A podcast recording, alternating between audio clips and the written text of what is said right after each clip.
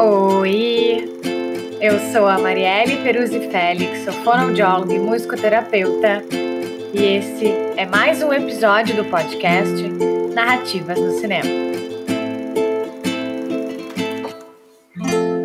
E tu que tá chegando agora, deixa eu te contar.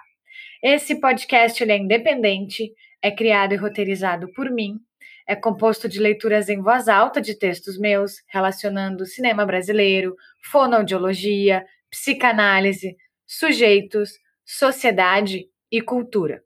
Em alguns episódios, nós teremos convidados para encontros debate.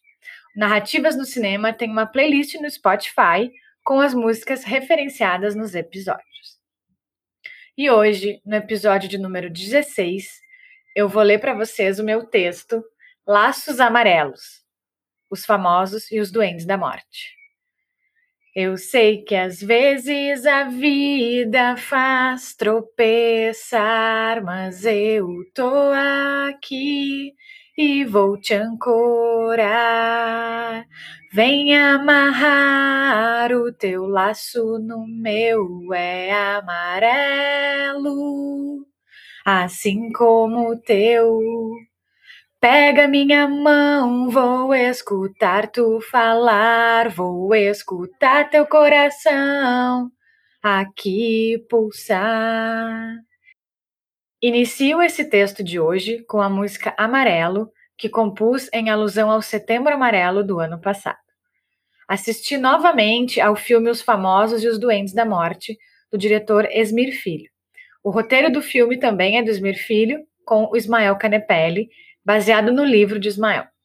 O filme traz um garoto de 16 anos que mora com sua mãe no interior do Rio Grande do Sul e que acessa o mundo por meio do seu computador. Aos poucos, conhecemos mais sobre a moça que o intriga e sobre a história que existe por trás dessa conexão. A relação dele com a sua mãe, em alguns momentos, parece distante, silenciosa. Em outros momentos, eles estão próximos, bebendo vinho e acendendo a lareira. É um misto de sentimentos e de afetos, de silêncios e olhares.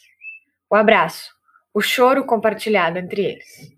Os Famosos e os Doentes da Morte é um convite ao silêncio e aos sons, do teclado, quando o garoto digita, do passarinho na rua, do grilo na noite. Também aos sons das músicas de Bob Dylan que fazem parte da trilha sonora. Uma sintonia de cores e de sons, de silêncios e de olhares. Um filme que fala de sonhos, de introspecção, exposição, acesso, internet, amigos, turmas, escola, sentir-se deslocado, desconfortável.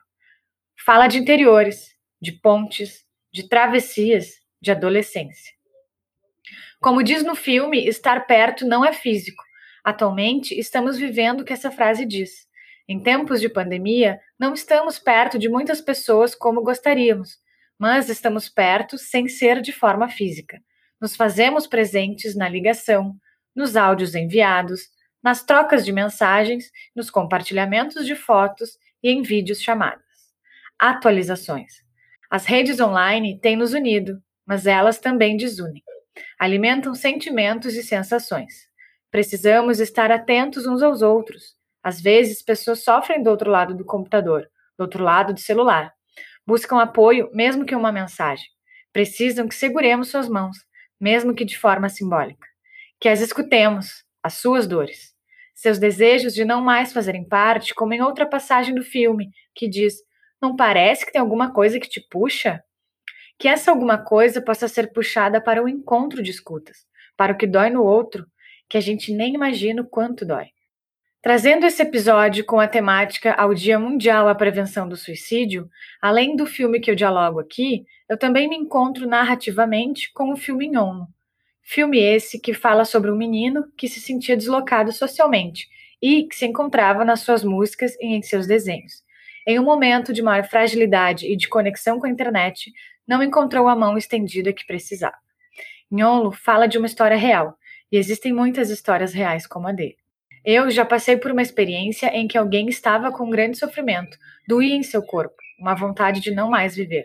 Mas eu estendi a minha mão, busquei escutar e busquei encontros com quem mais pudesse contribuir nessa escuta. Deu certo. É importante lembrarmos que às vezes dói aqui, às vezes dói aí. Nesse acender e apagar de luzes, de conexões e de possibilidades de informações, vamos passar mais mensagens de empatia. Se alguém estiver precisando, que saiba que pode entrar em contato, fazer login e conectar com o outro. Comigo, contigo. Vamos nos aproximar e lembrar, assim como diz a música de Belchior. Tenho sangrado demais, tenho chorado para cachorro. Ano passado eu morri, mas esse ano eu não morro.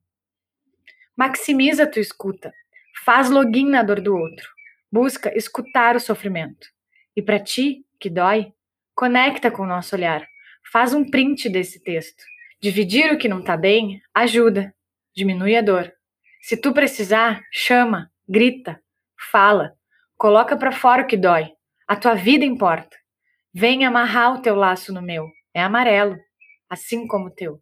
Pega minha mão, vou escutar tu falar. Vou escutar teu coração aqui pulsar. Dedico esse texto ao Nhonlo e à sua família. História que me comove e me emociona. Dedico às pessoas que precisam de mais escutas e de laços próximos. Que as pontes sejam indestrutíveis, como já falou Chorão. E que as pontes de afetos ganhem cada vez mais likes e visualizações. As minhas referências nesse texto são Amarelo, música, composição Marielle Peruzzi Félix, Setembro Amarelo, 2020. Os Famosos e os Doentes da Morte, direção Esmir Filho, 2009, disponível em vimeo.com.